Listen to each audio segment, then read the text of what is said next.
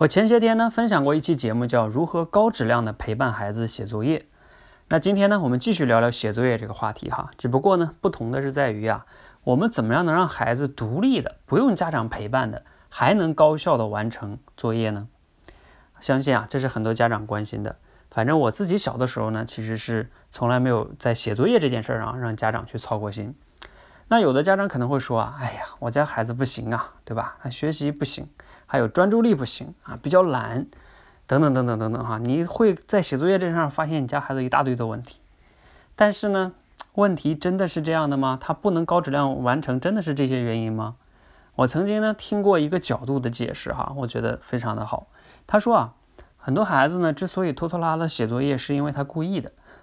那他为什么会故意的呢？要跟父母对着干吗？其实也不是，因为跟你对着干也没啥好处。但是他为什么还要故意的呢？因为呢，他发现啊，他每次如果是早一点的完成，他剩下的自由时间，他也并不能自由的去支配去做他想做的事情。因为呢，有很多的父母啊，为了对孩子好，为了孩子成绩可以提高啊，父母会额外的给孩子安排一些什么课外的作业呀，让他再补一补他的弱科呀，或者是预习一下明天的课程啊，等等等等等等。总之啦，站在父母的角度就是。哎，你这九点就写完了，对吧？那九点到十点，你还是可以再做一些事情啊。你看，如果你是这个孩子，你会不会想，哎，慢慢做吧，反正我早做完也没用，做早做完更累，还有更多的更多的作业等我呢。他他自己就想着呀，拖延呗，对不对？反正你也不知道，我慢慢写。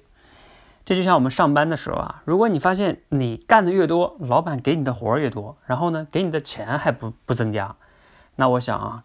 肯定大家都不太愿意干的那么高效了，反正到点下班我干这么多就好了呗，这种心态是很正常的，是不是？所以当你理解了这个逻辑哈，你就知道该怎么解决这个问题了哈。其实很简单，你就可以问孩子哈，如果你可以提前高质量的、高效的完成作业的话，你想做什么呢？你问问他，他想做什么，你就让他去做。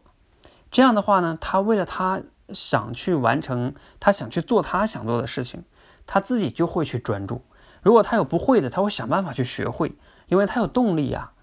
那有的家长可能会说了，嗯，你这个逻辑听上去有道理，但是有一个最大的问题就是，他如果说他要去打游戏怎么办呢？对，那请问啊，你的老板会管你下班之后干什么吗？你下班之后刷剧打游戏，你的老板管了吗？没有吧？那是你的自由啊，你的孩子也是有自由的人吧？你非得要控制他吗？如果你都是控制他了，你他的学习全是被你控制下去，才能就是把学习成绩搞上来的话，你真的希望你家孩子成为这样的人吗？一个不被你控制就不能学习好，还是说你希望他成为一个能自己做选择、去平衡自己的学习跟娱乐，自己安排自己的时间，成为一个这样的人？你希望他成为哪样的人呢？其实从长远来看，哈，一个能自主安排自己的人。比自己什么天天能不能及时完成作业，甚至啊，比他什么学习考试成绩都还重要的多得多得多。毕竟啊，人生是他自己的，你不能陪他一辈子呀。你怎么能让他成为一个独立自主的人？这其实是更留给他的更重要的财富。希望呢，今天这个分享啊，对你有启发和帮助，不仅仅是在写作业这件事上，而是能让孩子成为一个独立自主的人。谢谢。